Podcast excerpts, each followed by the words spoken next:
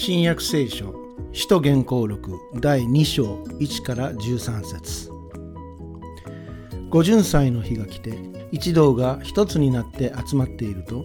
突然激しい風が吹いてくるような音が天から聞こえ彼らが座っていた家中に響いた。そして炎のような舌が分かれ分かれに現れ一人一人の上にとどまった。すると一同は精霊に満たされ霊が語らせるままに他の国々の言葉で話し出した。さてエルサレムには天下のあらゆる国から帰ってきた信心深いユダヤ人が住んでいたがこの物音に大勢の人が集まってきた。そして誰も彼も自分の故郷の言葉で人たちが話をしているのを聞いてあっけに取られてしまった。人々は驚き怪しんでいった。話をしているこの人たちは皆ガリラヤの人ではないか。どうして私たちは命名が生まれた故郷の言葉を聞くのだろうか。私たちの中にはパルティア、メディア、エラムからの者がおり、またメソポタミア、ユダヤ、カパドキア、ポントス、アジア、フリギア、パンフィリア、エジプト、キレネに接するリビア地方などに住む者もいる。また、ローマから来て滞在中の者、ユダヤ人もいれば、ユダヤ教への改宗者もおり、クレタ、アラビアから来た者もいるのに、彼らが私たちの言葉で神の偉大な技を語っているのを聞こうとは。人々は皆驚き、戸惑い、一体これはどういうことなのかと互いに言った。しかし、あの人たちは新しい葡萄酒に酔っているのだと言ってあざける者もいた。はい、よろしくお願いします。えー、皆さん今日は、えー、ペンテコステをお祝いする日です。どうもおめでとうございます。えー、ペンテコステっていうのは、えクリスマスやイースターに比べて、えやや地味なお祝いなんですけれども、え教会の誕生日とか、あるいは宣教の始まりの日というふうに、え記念される大切な日で、えキリスト教の三大祭、三つの大きなお祭りの一つなんです。えー、このペンテコステっていうのは、えー、50番目のっていう意味の、えー、ギリシア語です。えー、それで私たちも、まあ、50日目のお祭りっていうことで、日本語では、五巡祭という訳語で聖書に書かれているんですけれども、えー、これもともとユダヤ教のですね、ヘブライ語で、えー、シャブオットという言葉なんですね。えー、お祭りなんですね。えっ、と、最初の頃は、あの、春の収穫の、最初の収穫の、えー、お祝いをするお祭りだったんですけども、えそれと同時に、えモーセがシナイ山で、え最初の、え10回という立法をいただいて帰ってきたっていう、いわゆるその立法記念日なんですね、ユダヤ教にとっては。えー、でもあります。で、春先に行われる、えー、杉越祭。これヘブライ語でペサハと言うんですけれども、えー、ペサハというのは、これは、あの、イスラエル人がエジプトから脱出したことをお祝いする祭りです。で、まあその時にまあイエスがエルサレムであの、杉越の食事を食べた、え十字架にかかった、亡くなった、復活したというようなことが起こったというふうにされていますけども、えそのペサハのお祭りから50日後に、今度はイスラエルに立法が与えられる記念日をお祝いするという、えペサハから50日経ってシャブオットまでのですね、えー、時期というのは、イスラエルにとっては民族のえー、独立を記念する大事な日なんですね。で、その50日間の間隔を数えて、まあ、周辺の他の民族も含めたローマ帝国の公用語であったギリシャ語を使う人たちの間では、これは50日目の祭りなんだろうということで50日祭、ペンテコステというふうに呼ばれていたわけで、新約聖書の方は、そのペンテコステっていう言葉の方を、えー、自分たちの本に使うようになったわけです。で、今日読みした聖書の言葉によれば、物語によれば、えー、このペンテコステ、シャブオトの、えー、祭りの日に、えー、ローマの、ローマ帝国のあちこちの地方に住んでいた、えー、ユダヤ教徒やえ、ユダヤ教への改宗者の人たちがエルサレムに旅をしてきて集まってきていたんですね。で、その中に、えイエス派、えイエス派です。まだキリスト教とかキリスト者とかいう呼ばれ方がされていなかった時期なので、まあ仮にイエス派と呼んでおきますけども、えー、このイエス派のリーダーたちの姿もあったと。で、一、一説にですね、えー、一同は一つになって集まっていたっていうふうに書いてありますけれども、この一つになってっていうのは、えー、この使徒原稿録という本の始まりの部分では、何回も使われる、繰り返し使われる言葉で、まあ、最初の頃のイエス派の人たちが、まあ、いかに団結が強かったかということを、まあ、実際は、周りからの迫害が怖くてですね、あの、一ところに隠れて集まっていたっていうのが実際だったと思いますけれども、まあ、そういうことを団結が強かった、みんな一つに固まっていたんだっていうことを、えこの福音書記者のルカさんは、ま強調して書くんですね。で、そうやって、えイエス派のリーダーたち、え使徒と呼ばれるようになるんですけれども、この一人一人の頭の上に、え炎のようなですね、舌が現れて、とどまったと。で、その霊が語らせるままに様々な地方の現地語でえ神様の偉大な技を語り始めたというふうに書かれています。今日お読みしたところの最後の方、13節の方にですね、あの人たちは新しい葡萄酒に酔っているんだっていうふうにあざける人もいたことが書かれていますので、実際、まあ、このような一見お酒に酔っ払って、え、騒いでいるような風に見える神秘的な体験、集団的神秘体験というものが起こるのは、まあ当時の人にとっては珍しくなかったのかなと。いうふうに思います。で、この福音書、あえー、使徒言行録を書いた、えー、ルカは、えー、このような神秘体験が驚くべきことだと。神秘体験自体が驚くべきことだっていうふうに書いているんじゃなくて、その内容が驚くべきことだったというふうに書いていることには注目すべきではないかなというふうに思います。イエス派の人たちは、その時エルサレムに集まってきた各地のユダヤ教徒たちの故郷の言葉、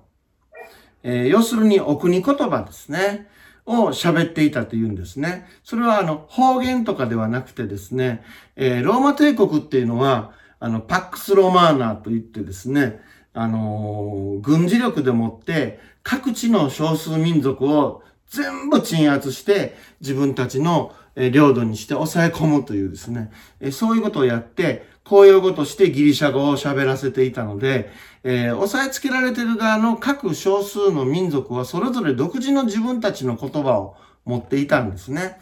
で、えー、自分たちだけの間で通じる言葉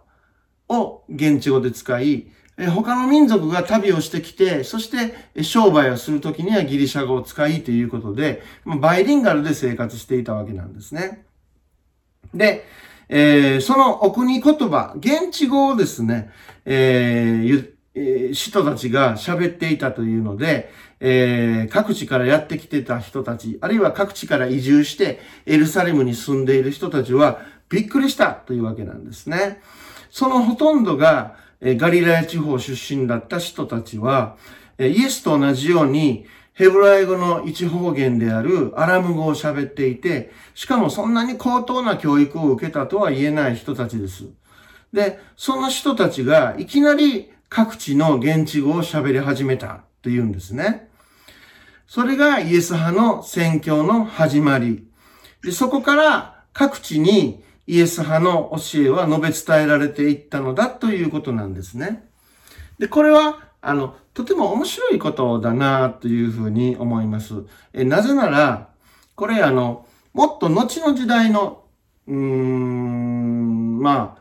20年後とか30年後になってですね、えー、聖書というものが書かれ始めたり、あるいはキリスト教の宣教がローマ帝国の中にぐーっと広げられていくときにですね、えー、主にギリシャ語、まあ、先ほど申し上げたように、当時の世界の公用語ですよね。で、その公用語だったギリシャ語で行われたんですね。で、やっぱり一つの宗教とか、一つの思想とか理念といったものを世界に広げたいって思うなら、世界の公用語を手っ取り早く使うのが手っ取り早い方法ですね。えー、今の時代なら、まず英語を喋れるようになろうよと。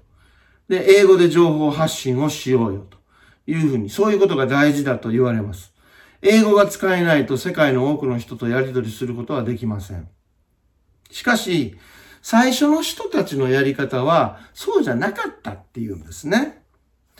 えー、最初のイエス派のやり方は、それぞれの人たちのローカルな言語で伝えようやないかというふうにしていたわけです。で、これは非常に手間のかかるやり方で、効率的ではありません。しかも、言葉を変えるっていうことは、物の見方とか感じ方、え世界観などの構成も言葉が変わると若干変わっていきますから、えー、例えば、イエス様はアラム語で喋っていた。で、アラム語で喋っていたガリラヤ育ちのイエスの思想も各地の言葉に翻訳した時点で微妙にニュアンスが変化してしまいますよね。えしかし、初期のイエス派の人たちはそれでもいいと考えたんでしょうか？あえてそれぞれの人の生まれながらに馴染んだローカル言語を、ローカルな言葉。で、それはあの、文化そのものですから、えそこに入っていくような形で宣教したということなんですね。で、発想が世界統一基準を広めてそれを利用しようっていうグローバリズムじゃなくて、各地の言語や文化を大切にしようというローカリズム中心の、え宣教だったわけです。でも、おそらくそのようなローカルなお国言葉を大事にする宣教の仕方というのは、すぐに廃れていったと考えられます。というのは、先ほど申し上げたように、もう20年、30年経ったら、新約聖書というのは、ギリシャ語、つまりグローバルな言語で書かれて広まっていったからです。えー、新約聖書の最初の文書はえ、パウロが書いた手紙だとされていますけれども、このパウロの手紙がギリシャ語で書かれていたんですね。そして、えパウロはローマ帝国のあちこちを、え旅をしながら宣教して回りました。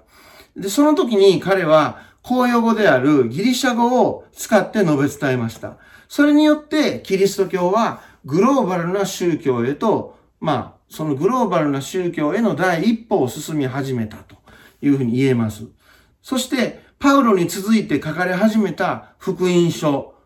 これもギリシャ語で書かれました。えっ、ー、と、最初に書かれたマルコによる福音書のギリシャ語は、決して流暢なものではなくて、明らかに不慣れな言葉遣いだと指摘する学者もいます。でも、そこまで不慣れな言葉を使ってでも、グローバルな言語で福音書を出版しなきゃというふうにマルコが考えたのは、これはキリスト教のグローバル化についていかなきゃいけないというふうに必死だったからなんでしょうね。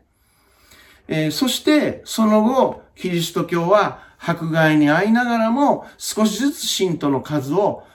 広めていってえ、増やしてえ、4世紀にはローマ帝国、ローマ皇帝が公認化しえ、さらには国教にするという歴史の大転換が行われました。そしてキリスト教はすっかりギリシャ語の宗教になりました。え後にえ、東西のローマが教会が分裂して、えー、東ローマの教会はギリシャ語、西ローマの教会はラテン語というふうに大きくは分かれましたけども、それでも教会の言語は公用語で、ローカルな言語しか分からない人は、教会で前の方で司祭が、えー、聖書を読んでも、何を言ってんのかちんぷんかんぷんという、そういう時代が1000年以上続きました。で、その歴史が転換したのが、15世紀の宗教改革の時ですけれども、えー、イギリスでは、ジョン・ウィクリフやウィリアム・ティンダルっていう人が、またドイツでは、この人の名前はご存知でしょうけども、マルティン・ルターという人が、初めて言語を、聖書を言語から英語やドイツ語に翻訳して出版しました。で、ちょうどその時期にドイツで活版印刷術が開発されて、それが一気にドイツ語の聖書の普及につながりました。まあ、と言ってもですね、えー、もちろん紙もインクも高価なものだったので、文字を読める人も多くはありませんから、えー、限界もあります。けれども、それでも何を言ってるのかわからないラテン語と違って、ちゃんとローカルの言語で読んで理解できる聖書が現れたことで、自分で読んで解釈し、考えて、信仰的判断が自分でできる。えー、そういうことが可能になった。で、それで、えー、カトリックに対する抵抗運動に弾みがついて、宗教改革を一気に後押ししたというのは確実に言えることです。で、日本語の歴史、日本語の聖書の歴史は、す、えー、で、に16世紀には始まっていて、えー、フランシスコ・ザビエルが日本に初めてやってきた時には、す、で、に日本語訳のマタイ福音書の一部を持ってきていたと伝えられています。えー、そして17世紀の始まりには、京都で第1号の日本語訳の聖書、新約聖書がカトリックの宣教師たちによって完成したようです。で、今でもですね、えー、聖書の翻訳事業というのは進んでいて、3年前、2017年ですね、の世界聖書協会の統計では、旧約と新約が揃った形、両方揃った形で全書読める、えー、聖書の翻訳の数が674言語に達しているそうです。まあ、そうは言ってもですね、えー、世界には7097言語あるらしいんですね。7000種類以上ものあの言葉を地球人は喋っているんですね。で、それでもですね、まあ、674言語っていうと10分の1にも達してないんですけども、まあ、それでも現段階400のですね、言語の翻訳プロジェクトが進んでいるらしいので、まあ大したもんだなというふうに思います。で、このように聖書をローカルの言葉へという動きは、これはイスラムでは考えられないことですね。イスラームというのは、ムハンマドっていうですね、えー、預言者が、アッラーの啓示を受けて、で喋ったことを弟子たちが書き記したもの。そのアラビア語のクルアーンが、えー、本当のクルアーンで、えー、翻訳のクルアーンは、えー、本物ではなくて解説書に過ぎないんだと。え翻訳というものの本質から言うと、えその方が一理あるんですね。翻訳すると、さっきも申し上げましたように、やっぱりニュアンスがどうしても変わってしまう。意味が変わってしまうので、えー、アラビア語のクルアンだけが本物のクルアンなんだ。これ翻訳から言うと、えー、その方が一理あるんです。けれども、キリスト教は翻訳してローカルの言葉にどんどん訳していこう。そうしてでも世界に浸透させていきたい。まあ、世界に広げるという意味ではグローバルかもしれませんけれども、えー、翻訳によってローカルの人たちがローカルな理解の仕方をしても、ある程度仕方ないよと。いいんだよ、いいんだよっていう開き直りが感じられるんですね。で、そもそもですね、キリスト教っていうのはもう全部翻訳文化です。あの、イエスはアラム語で喋っていましたけども、アラム語のイエスの著作など、この世に残っていないわけです。まあもちろん、まだ発掘されてない、どこかに埋もれている可能性がないとは言い切れませんけども、まずはありえないとされています。えー、私たちの手元には、ギリシャ語に翻訳したイエスの言葉しかなくて、で、しかも、そのギリシャ語も実は原本はこれだというものは発見されてないんです。えー、世界には写本、写したもののそれもほとんど全部揃った写本じゃなくて、紙切れ1枚とか、断片ですね。ちぎれた紙片。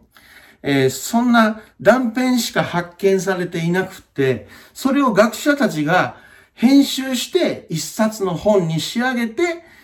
出版したものが定本とされて、そこ、底本と書きますけども、えー、定本とされて出版されていて、しかも、未だにその定本はですね、改訂作業と改版が続いているんですね。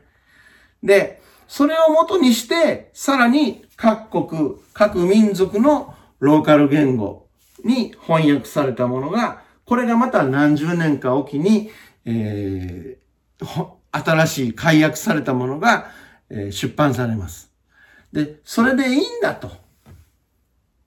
いうのがキリスト教の緩やかなところなんですね。そして、え、その聖書をどんどんローカライズしていこう。それぞれのお国言葉でわかるメッセージにしていこうというのは、実は最初のイエス派の人々のやり方を踏襲していると言えるわけです。それは、多少の翻訳による誤差が生じても、大元のイエスの伝えようとしたことには大きな揺るぎはないんだよという楽観的な気分が最初のイエス派の人々にはあったということではないかなというふうに推測しています。細けいことはいいんだよっていうですね。ちっちゃいことはええねん。ええねんよ。大事なことはあんたが愛されちゅうっていうことよ。というですね。そんな感じです。あんたは愛されとるんよ。大事な人なんよ。それを伝えたい。あんたのお国言葉で伝えたい。私たちが、私たちの教会の宣教を思うとき、大事なことはシンプルに伝えたらいいと思うんですね。なかなか人のたくさんいる世の中で自分は愛されてると思うことは少ないかもしれん。けれども、あんたは神様に愛されとるんよ。愛されとるに足る存在なんよ。そして、私もあんたに慕っとるよ。というですね、シンプルな事実を伝えることに尽きるのではないかなというふうに思います。それ以外のことは人によって細かいところはいろんな見方、いろんな感じ方、考え方が出てきても、お互いに、えー、なるほど、そんな見方もあるのかね、と言ったり、いや、それはどうもわしにはわからんな、というふうに言って笑っておればよいのではないでしょうか。ただ一つ譲れないのは、あなたは神様に愛されてるんよ。それをイエスはアラム語で言ったんよ。あんたにわかる言葉で言えばこうよ。っていうふうに、え伝えていた。それだけなんですね。神様に愛され、イエス様に愛される喜びをシンプルに、え伝え続ける教会でありたいと願うものです。はい。今日の解き明かしは以上です。ありがとうございました。